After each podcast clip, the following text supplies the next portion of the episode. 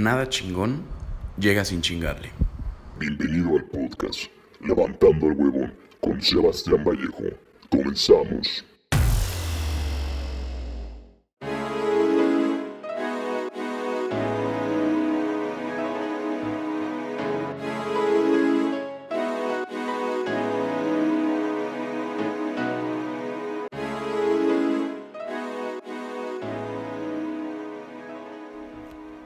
Así es, señoras y señores, ustedes lo están escuchando.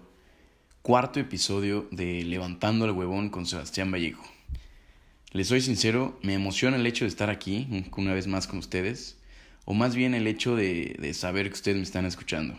Antes que, antes de empezar este, este, todo este show, les quiero ofrecer una disculpa, una, una sincera disculpa por haber salido unos días antes de lo planeado.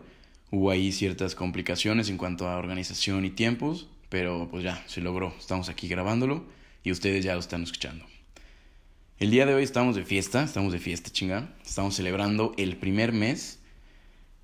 El primer mes desde que este podcast salió a la luz, al aire vaya, somos apenas un bebecito en pañales recién nacido.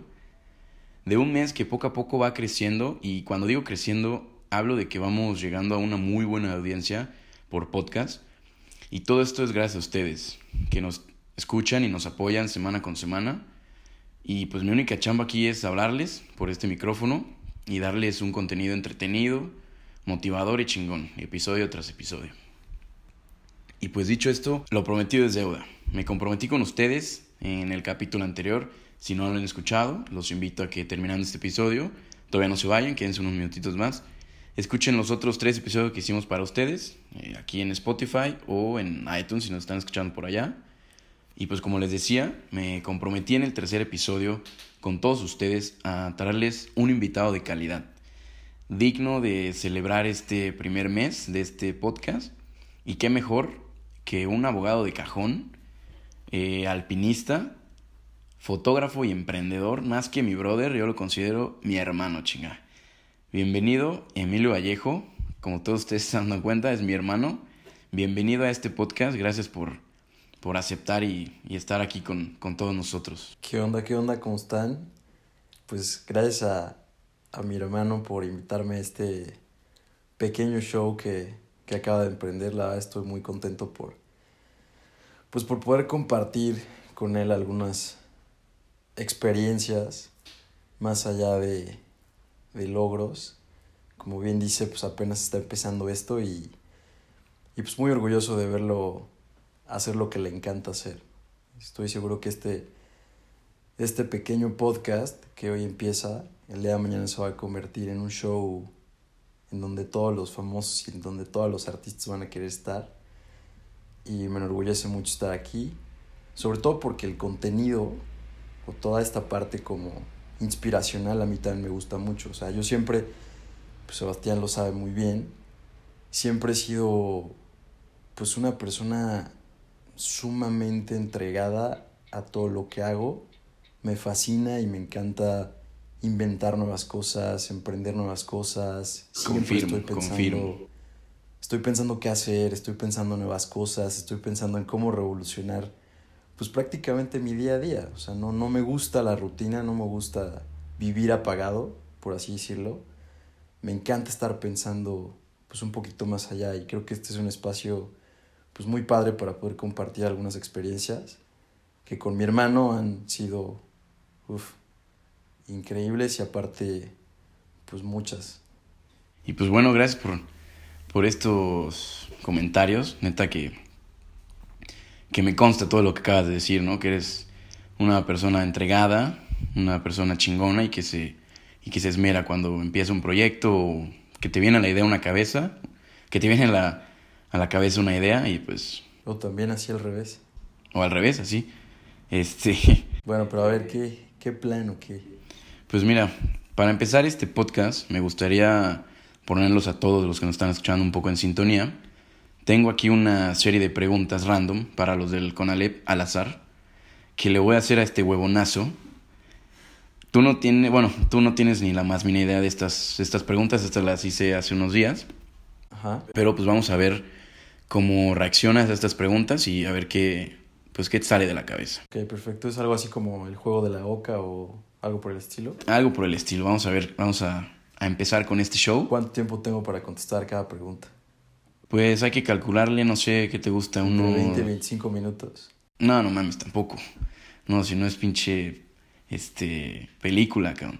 Vamos a, a darle un minutito, unos 40 segundos por pregunta. Ok, perfecto. Hay que tratar de, de que seas este concreto.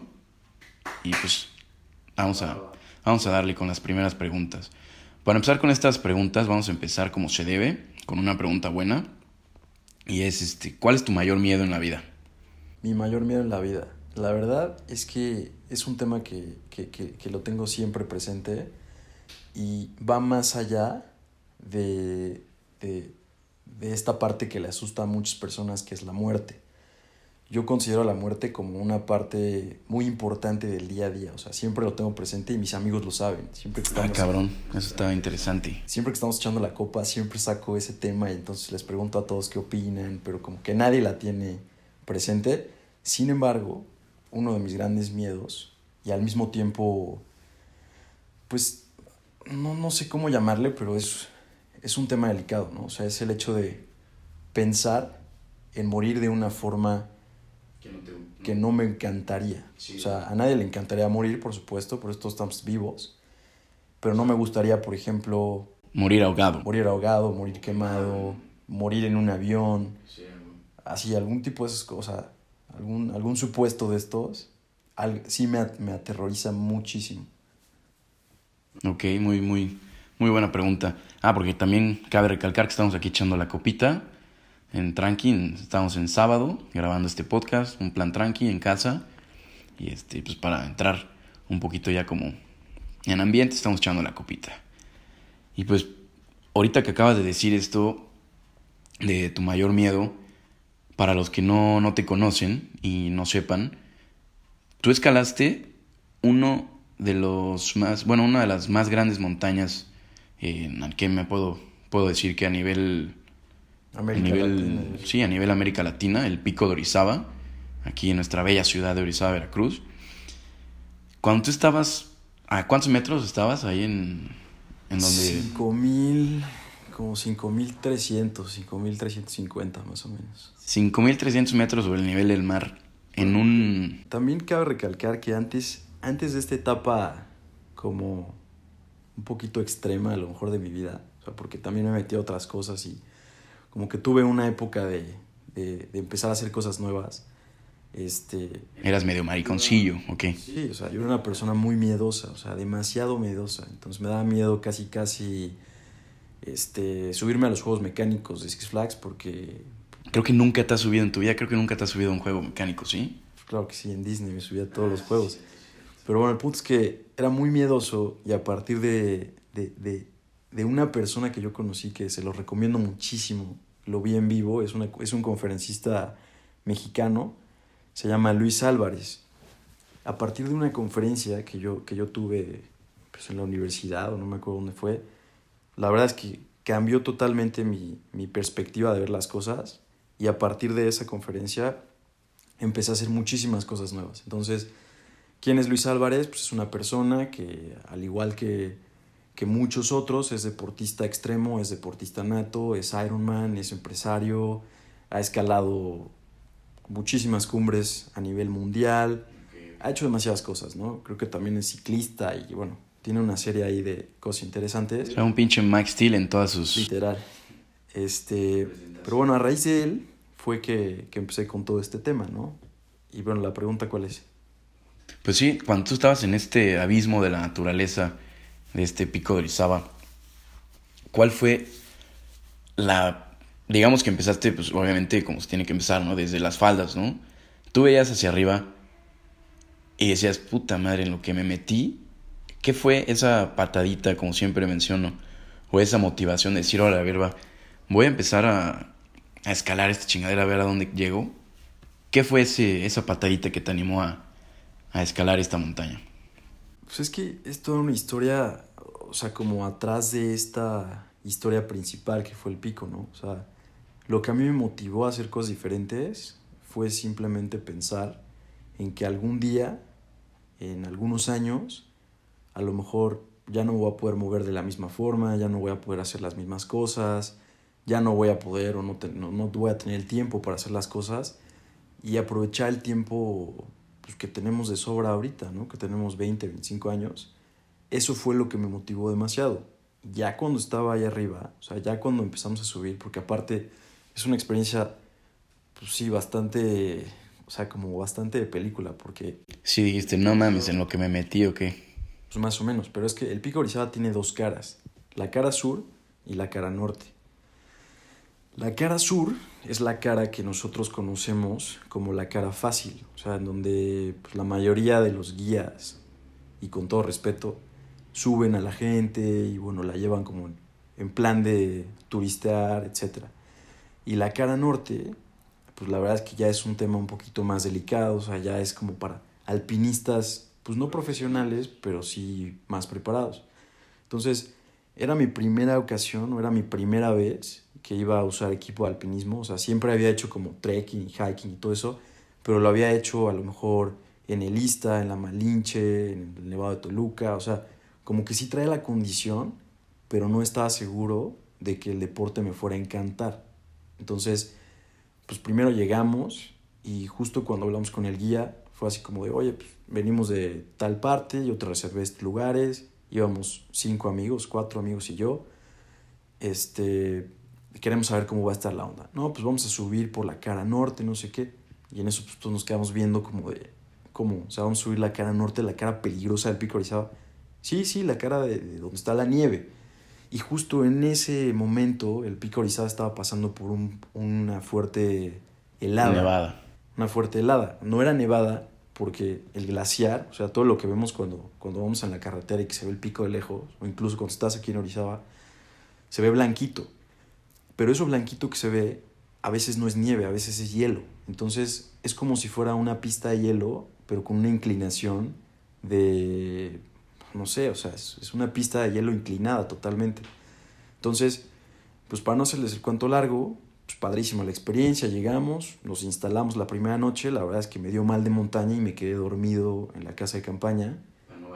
Y uno de mis amigos, de mis mejores amigos que iba conmigo y estaba durmiendo en la misma casa de campaña, pues me dijo, oye, ¿estás seguro de que quieres hacer esto? Y le dije, pues mira, la verdad no me siento mal, o sea, me siento diferente, o sea, me sentía como, como que mareado, como que dormido, raro. Entonces me dijo, pues a lo mejor es un indicio de que no te estás aclimatando. Y ya alguien me dijo, no, ¿sabes qué? Pues estás a todo dar, nada más toma mucha agua, a lo mejor estás un poco nervioso, lo que tenemos que hacer es tranquilizarte y pues vamos para arriba. ¿Sale? Entonces pues ya, en el, en el segundo día estuvo muy interesante porque empezamos a subir por la, por la falda, o sea, por la parte baja del pico Orizaba, ya estando arriba, a probar el equipo, ¿no? Porque pues había que probar crampones, había que probar este violet, había que probar todo, eso, todo, ese, todo ese tipo de equipo. Y pues nadie de nosotros tenía idea ni siquiera de cómo ponerse los benditos crampones. Entonces, pues ya nada, al final empezamos a subir, a hacer una prueba a las 12 del día y es, es como muy raro el, el, clima allá arriba porque de repente está muy soleado y con una resolana de 15 minutos ya te quema toda la cara y de repente se empieza a nublar todo y, pues ya no ves nada, o sea... Y supongo también la falta de, de oxigenación, ¿no? Que te debe faltar mucho allá. claro, te empieza a faltar el aire y te empieza a calorar y luego te da frío, etcétera, no sé qué. Bueno, el punto es que ya hicimos la caminata de prueba, padrísimo, bajamos y cuando bajamos nos dijo, Liga, pues saben que ya nos vamos a dormir porque mañana subimos temprano, ¿no? A las 2 de la mañana. Entonces como que todos nos sacamos de onda porque dijimos, bueno, pues son las 3 de la tarde, güey, o sea, ¿qué vamos a hacer dormidos de las 3 a las 2 de la mañana?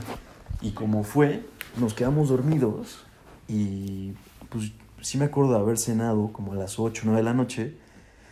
Y justamente cuando estábamos terminando de cenar, le dije a, a uno de mis amigos que iba conmigo, le dije, oye, ¿sabes qué? la neta es que no sé qué estamos haciendo aquí, o sea... Paso. Tengo, tengo la ligera sospecha de que algo no va a salir bien, entonces la mente es muy poderosa y empieza a jugar contigo y empiezas a pensar cosas que no deberías haber pensado en ese momento, ¿no? Como dicen vulgarmente en el barrio, te empezaron, se empezaron a hacer sus chaquetes mentales, ¿no? Literal. Pero bueno, el punto es que ya, dos de la mañana nos despertamos, despertadores al 100, todo, no sé qué, la verdad estamos muy descansados, nos pusimos el equipo y empezamos la caminata. Es un tema súper mental, o sea, súper, súper mental, porque cuando no has tenido la experiencia, o sea, está padre que, que me preguntes esto, pero cuando no has tenido la experiencia de ir, o sea, no sabes bien cómo va a estar o cómo va a reaccionar tu cuerpo y tu mente allá arriba. O sea, el hecho de estar subiendo tanto tiempo, caminando, este, sin saber a dónde vas, sabiendo que todo el mundo en ese momento está durmiendo, porque aparte me acuerdo perfecto que volteábamos y veíamos pura lucecita así como de Jalapa, de Orizaba, de, o sea, desde el pico Orizaba se ve todo, pues. Sí. Entonces, pues llegamos a la parte pues, más alta de, de, de ahí de las faldas, que ya es el glaciar, el glaciar de Jamapa está a 5.200 metros sobre el nivel del mar. Y ya estando allá arriba, pues a todos nos empezó a, a, dar gusto que ya habíamos llegado. El problema fue que el guía nos dijo, no, ¿saben qué? Pues la verdad es que todavía nos faltan como 3 o 4 horas y ya llevamos 4 horas caminando. Esto apenas empieza. Entonces, el, el guía se pone los crampones empieza a pisar el hielo y nos dice, oigan chavos, la verdad está impresionante el hielo. O sea, nunca me había tocado el picorizado así. No sé si quieran subir. Y yo le dije, ¿cómo que no sé si queremos subir? Pues obviamente queremos subir, o sea, ya te pagamos, por supuesto vamos a subir, o sea. Y la verdad es que no es nada, pues no es nada barato, o sea, pues sí ya habíamos ahorrado ahí, llevamos una lanita varios meses para poder cubrir el, el, el gasto del guía. Y nos dijo, miren, hay dos formas de subirlo. La primera forma es que lo hagamos en una progresión como se hace en cualquier lugar, o sea, caminando y subiendo poco a poco. Y la segunda forma es que lo hagamos a través de una cuerda que yo voy a tirar desde arriba con un tornillo de nieve. Como lo vemos en las películas, ¿no? De que van uno en fila india y si se cae uno, se van todos a la chingada. Entonces, mete el tornillo y empezamos a, a subir poquito a poquito, poquito a poquito y de repente cuando nos dimos cuenta, pues ya eran las 10 de la mañana. O sea, ya llevamos prácticamente 8 horas escalando. Entonces, ya estando arriba, la verdad es que uno de mis amigos se empezó a poner mal, empezó a dar mucho sueño y se empezó a quedar dormido justamente en el glaciar. O sea, a media caminata el güey dijo, ah, voy a echar una jetita y...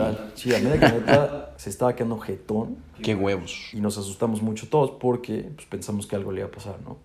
Es como que entre esos ataques un poco como de pánico, de miedo, de incertidumbre, pues nos empezamos a colapsar y el guía nos dijo así como de, oigan, ¿están seguros que quieren seguir subiendo o ya nos regresamos? O sea, hasta el mismo guía empezó a dudar de ustedes. Sí. Y justamente cuando yo le dije al guía, ¿sabes qué? Pues hay que sentarnos tantito. Y me dice, bueno, pues ¿dónde te quieres sentar, güey? Si aquí, o sea, es una resbaladilla. Así. Una, una banquita ahí, ¿no? Como en un pinche parque. ¿Qué querías? Entonces, tratamos de hacer como unos huecos en la nieve con una pala. Y esos huecos en la nieve eran como escalones, ¿no? Para podernos sentar. Entonces, pues ya yo hice mi hueco, Alejandro hizo su hueco, Rafa hizo su hueco. Entonces nos sentamos y ya estando arriba, pues la verdad es que como que nos entró una paz impresionante y dijimos, wow, o sea, lo estamos logrando, ¿no? O sea, ya estamos empezando a llegar. Entonces, ese momento fue uno de los momentos, la neta, más felices de mi vida, al haber estado ahí arriba. O sea, pensando que todo puede pasar, claro, porque es un riesgo subir, y más si no tienes la preparación, o la experiencia más bien. Y en una de esas, este, él ya nos, no, no, o sea, nos dijo como de, bueno, pues la verdad es que la parte que viene es la parte más dura, o sea, más dura del glaciar, literal, es la parte más, este, más congelada, pero pues vamos a tener que meter tornillos más profundos y vamos a llegar, ¿no? O sea, que llegamos, llegamos. Nos faltaban como 300 metros. O sea, que ahí estás hablando que ya iban a cuántos metros sobre el Ya nivel. estamos a punto de llegar a la cumbre. Entonces, el problema es que la nieve es tan blanca o el hielo es tan blanco que te, o sea, te, te, te penetra en los ojos. Entonces te desconcentras y no sabes cuánto tiempo llevas caminando. O sea, Sí, pues te llega como a aturdir, ¿no? Como Solo a ves quemar. blanco y blanco y blanco y blanco y no sabes cuándo vas a llegar y de repente veíamos a dos, tres monitos que iban subiendo y luego que uno se bajaba y entonces como que nos empezamos a, a friquear un poquito. Pero bueno, al final llegamos a un punto en donde ya la nieve estaba tan, pero tan, pero tan fuerte, casi, casi a 300 metros de la cumbre. Y el guía nos dijo, ¿saben qué? Pues la verdad, ya está muy cañón. Si quieren, bajo su propio riesgo, podemos seguir o lo intentamos después. Entonces, maduramente tomamos una decisión en conjunto y dijimos, oigan, pues la verdad la experiencia estuvo increíble, ya llegamos casi a la cumbre, lo hicimos por la parte más difícil, Vamos para atrás. vamos para atrás.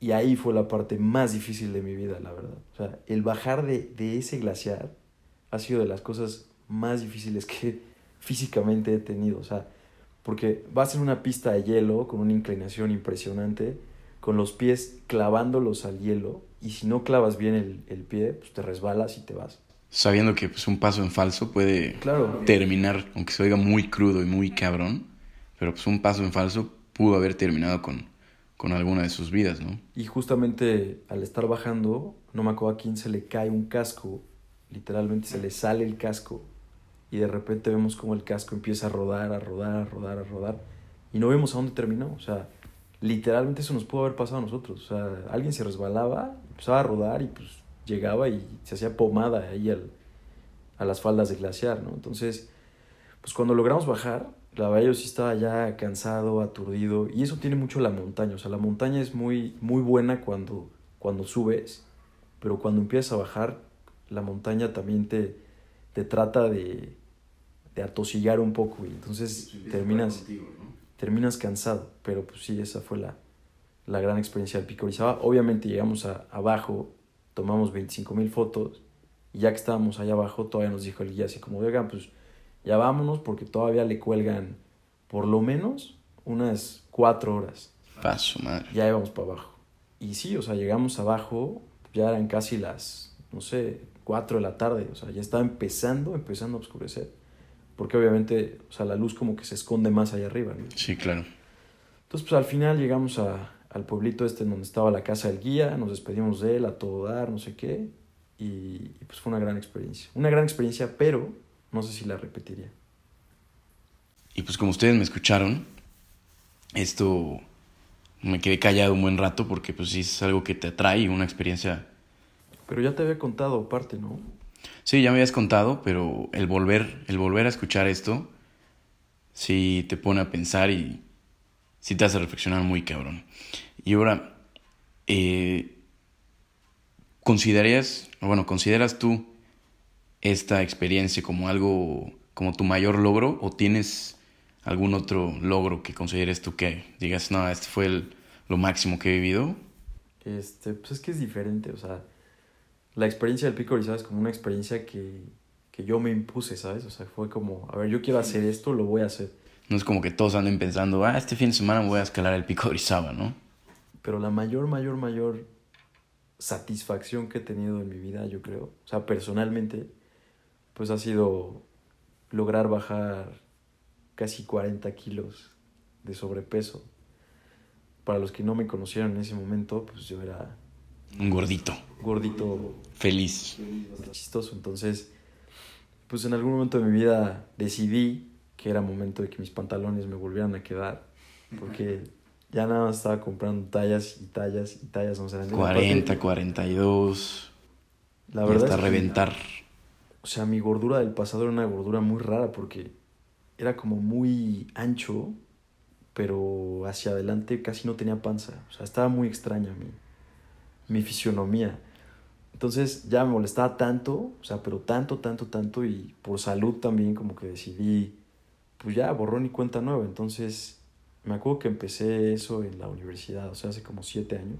Y esto, esto que estás a punto de contar, te interrumpo tantito, esto que estás a punto de contar es una muy buena eh, anécdota, una muy buena historia, porque me atrevo a decir que fue literal un día que tú decidiste levantar al huevón o al marrano en ese entonces, levantar al marrano en ese entonces, y te saliste de la casa A correr una a correr, güey, ¿no? A correr una cuadra, literal. Ajá, empezaste con, ¿qué te gusta? A lo mejor un kilómetro.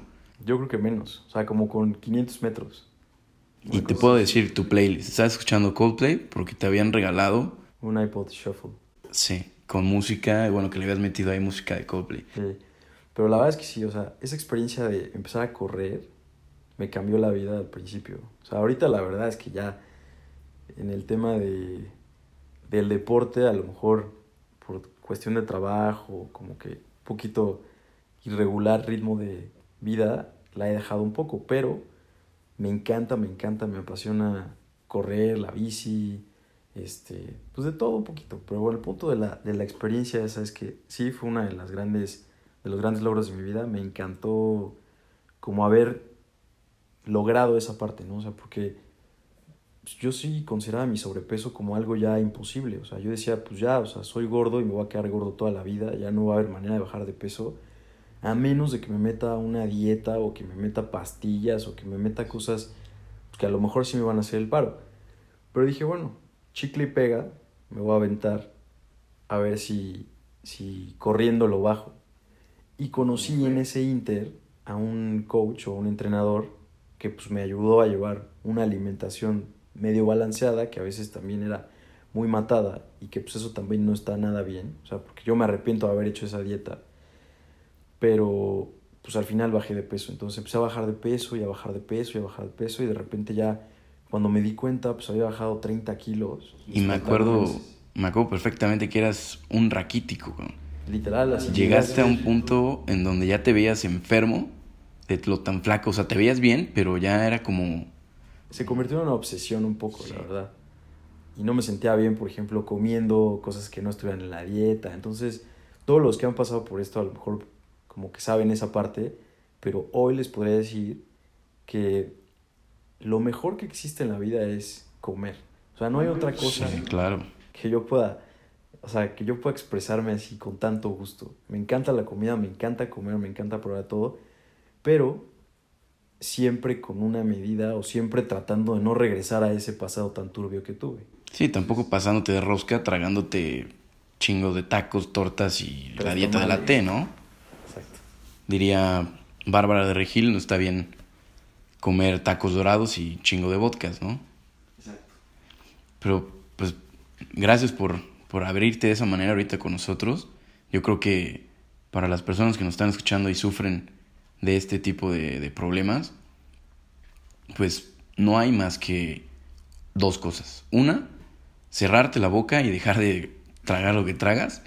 Y la otra es que decidas levantar a ese huevón o a ese marrano para salirte a correr. O sea, no, no te estoy diciendo que ya te compres los tenis última generación y te pongas a correr maratones. No, güey, empieza como lo dijo aquí eh, mi hermano, empieza con una o dos cuadras. Y al día siguiente, tres. Tres. Y así te vas hasta que digas, no más, hoy me chingué cinco kilómetros. Y te empieces a sentir bien contigo mismo y empieces a ver cambios físicos, que eso es una muy, bueno, eso es una parte muy fregona en cuanto a este tipo de, de procesos de los que estamos hablando. Cuando empiezas a ver ya cambios físicos, es la motivación que necesitas para seguir este, rompiéndote la madre en la dieta o a lo mejor no dieta, pero sí cuidándote en cuanto a tu alimentación y en el ejercicio también, ¿no? Porque yo creo que es algo de la rutina diaria de todos hacer un poquito de ejercicio. A tu nivel de que eres un maratonista o a nivel de que te pasas tres horas en el gimnasio. Cada quien tiene sus, sus modos de hacer ejercicio. Ah, en la casa, en la sala de tu casa, ahí haciendo abdominales, lo que quieras. Pero haz un poco de ejercicio y te vas a sentir bien, te vas a empezar a sentir muy bien. Y, este, y pues vas a, a quitarte esos kilitos que, que, tienes encima, ¿no?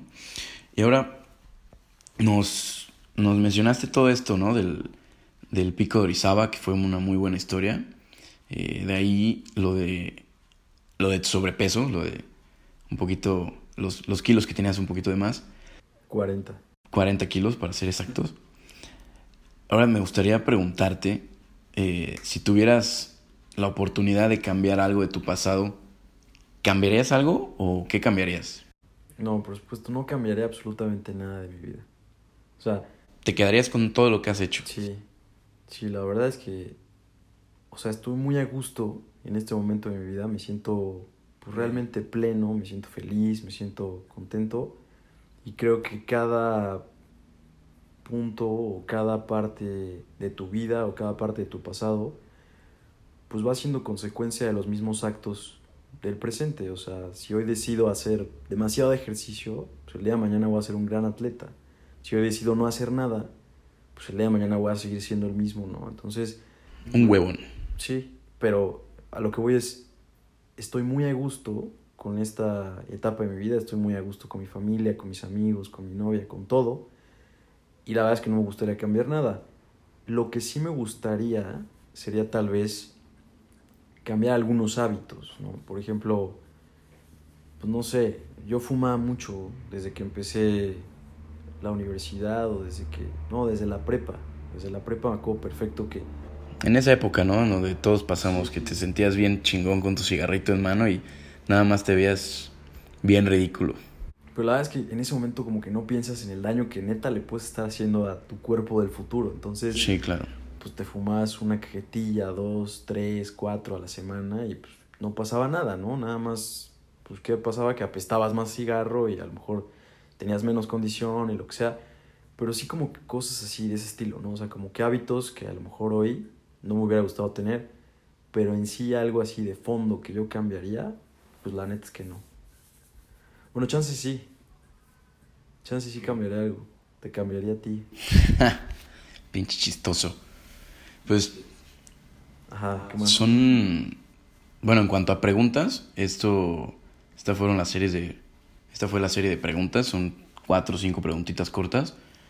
Pero me gustaría aprovechar que estás aquí con nosotros y pedirte que nos, bueno, que dejes un mensaje a todos estos huevones que nos están escuchando, que ya son varios, cada vez, como les mencionaba, cada vez vamos creciendo y eso me gusta mucho y pues me motiva a, a seguirle chingando. Un mensaje, ya sea motivador, un mensaje de, de órale, tú puedes, o un mensaje que te nazca ahorita. Un mensaje que me nazca así tal cual. Sí, teniendo en cuenta que nos escucha gente de 18 a 30 años y que puede que algunos tengan proyectos ya en puerta o que están haciendo o que tengan ideas y que no se quieran o que no se atrevan a hacerlas.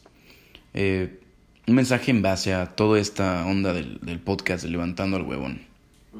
O sea, sería como resumirlo en dos partes. La primera sería que siempre tuvieran muy presente como esta parte de que la vida es corta. O sea, realmente estás aquí, en el mejor de los casos, 90 años. Estás aquí prestado. Estás prestado, sí, exacto. O sea, la vida es muy corta, en el mejor de los casos 90 años, en el peor de los casos, pues en cualquier situación te puedes ir, pero al final la vida sigue siendo algo que, que tienes ahí como, como si tuvieras, no sé, algo en la mano muy frágil y que en cualquier momento, por cualquier descuido, se puede caer y pues hasta ahí llegó, ¿no? Entonces, la primera cosa que yo he cambiado o que he pues, modificado como últimamente en mi comportamiento diario ha sido vivir como si fuera el último día de mi vida. O sea, y no con eso quiero decir que, ah, bueno, pues como es el último día de mi vida, me voy a destrampar, me voy a empedar, me voy, o sea, no, sino si neta tienes ganas de hacer algo, o sea, toda la vida he querido escribir un libro, toda la vida he querido patinar, toda la vida he querido hacer un podcast, toda la vida he querido, no sé, hay muchas cosas, muchos proyectos, hay gente que se dedica a otras cosas. Pues la neta, o sea, solo ve, solo lánzate y haz las cosas como sea, con los recursos que tengas, con lo que puedas, con lo que, con lo que sea, pero hazlo, porque la muerte está presente y la vida es muy corta. Esa sería la primera parte. Y la segunda parte, que la neta también es como un principio básico de mi vida, me encanta crear, me encanta inventar, me encanta hacer cosas nuevas y llevar proyectos a otro nivel. O sea, al final de todo, las ideas o la creación de la gente es individual y no se produce en masas. La, la creatividad y la, y la creación de la gente es algo que solo se tiene individualmente. Entonces, como aprovechar ese talento que cada uno tiene y que a lo mejor si no eres muy creativo, entonces que aproveches un don que tengas en particular.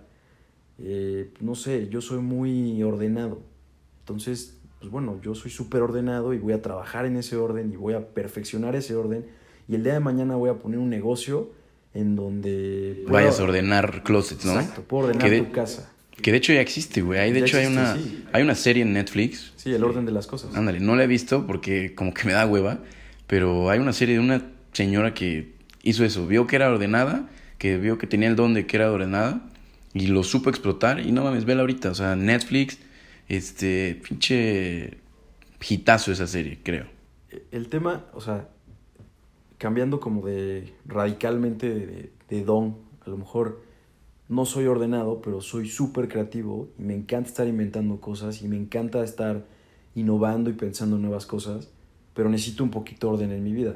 Entonces, asóciate con alguien que tenga ese orden y trabajen en conjunto y creen algo nuevo. Hay muy poco tiempo, la vida es corta, las ideas se esfuman rápido, inventa, hazlo en ese momento que tú quieras, que tú puedas, con los recursos que quieras, lánzate y pone en pie tu idea. O sea, pone pies y cabeza, dale estructura, dale branding, sigue haciendo, sigue creciendo y no tengas ese miedo de, pues es que igual y no jala.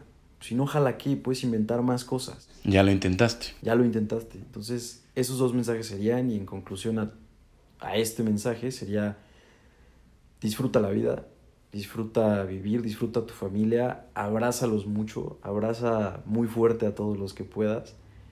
Y pues nada, simplemente vivir como si fuera el último día de tu vida. Mami, yo estoy a, a dos de soltar la lagrimita con este mensaje que, que nos compartiste. Oye, pues muchas gracias por haber participado en esta, en esta cuarta edición del podcast. Como tú sabes, y me da otra vez, lo vuelvo a repetir, me da miedo recordarles a todos los que nos están escuchando, tenemos en puerta el séptimo episodio. Le pongo número para que también me, me, pues yo me comprometa y lo haga, ¿no? El séptimo episodio, pues ya va a estar disponible en YouTube. O sea, pues también ya lo vas a grabar con cámara y todo. Sí, sí, sí, ya, ya vamos a, y ya está el equipo y ya hemos hecho pruebas y todo. Vamos a tener ahí un set, espero y les guste. Entonces, séptimo episodio, les recuerdo otra vez, capítulo disponible ya en YouTube, en Spotify y iTunes. ¿Sabes qué estaría fregón? Que mandara saludos a la gente, obviamente, de México, pero también a la gente que te escucha de otras partes, porque me habías contado que te escuchan de... ¿qué? De Francia. Venezuela, Bolivia. Sí, sí, sí, me escuchan. Yo creo que más que nada por, por los amigos que he hecho en los veranos, que he estado por allá por Estados Unidos trabajando en campamentos. Estaría, está fregón que ahí en las analíticas me sale que me escuchan pues gente de Francia, gente de, de Venezuela, Bolivia, de España y pues obviamente de Estados Unidos, ¿no? Que a lo mejor no van a entender ni un carajo, pero pues bueno, ahí están apoyando a este huevón que decidió un día empezar a hablar por micrófono y pues agradece mucho. Igual agradezco mucho a todos los que nos están escuchando el día de hoy. Si lo estás escuchando camino al trabajo, si lo estás escuchando mientras te estás bañando, eh, mientras estás planchando tu camisa porque eres godín y ya te tienes que ir a trabajar, neta, muchas gracias. O en el baño, ¿no? Yo O también. en el baño, ándale, echándote una buena... Eso, ¿no? Este, muchas gracias. Les recuerdo que tenemos las, las redes sociales de, de este podcast en, en Instagram, arroba levantando el huevón. Ya saben que todos los viernes, 2 pm, estamos disponibles, a excepción de este podcast, que por, por tiempos y complicaciones no se pudo, pero fue la única vez. Estamos disponibles en las plataformas digitales como iTunes y Spotify. Por el momento, Y próximamente en YouTube. próximamente YouTube. De mi parte y de, de tu parte, Emilio, muchas gracias también. Eso ha sido todo. Gracias, Los... por, gracias por estos minutos que me diste para hablar en tus micrófonos. La verdad es que cuando me dijiste que ibas a hacer este proyecto, te voy a ser bien sincero, yo no creía absolutamente Que me que fuera... lo ibas a emprender. Y cuando vi la primera imagen en Spotify dije, qué fregón, la neta. Todo esto porque a mí también se me antojaba grabar. O sea, como que siempre hemos tenido esa parte de comunicación o comunicólogos dentro de nosotros. Independientemente de que estudiamos otra cosa, como que siempre nos han gustado este tipo de cosas, ¿no? Del Sí, video, el ver, audio, nada- nada que ver lo que estudiamos la con lo que edición, nos todo gusta. eso. Entonces, pues cuando me dijiste eso, fui, fui muy negativo y la verdad no te creí, pero pues felicidades porque ya estás en el cuarto episodio. Estoy seguro que van a ser muchísimos más, van a ser muchas temporadas y el día de mañana vas a tener un gran set. Neta, muchas felicidades. Hay mucha gente que no ha hecho esos proyectos y tú ya estás a un cuarto Sí, de claro. ese proyecto que ni siquiera habías pensado que iba a llegar tan lejos y pues te va a ir poca más. Pero qué tal, cabrón. ¿Cómo te quedó el ojo cuando te dije ya está el primer episodio? Y, y pues bueno, señores y señoras, esto ha sido todo por la cuarta edición de este podcast. Muchísimas gracias a todos los que nos escucharon. Ya saben que todos los viernes, 2 pm, nos estamos escuchando y nos vemos en el siguiente episodio.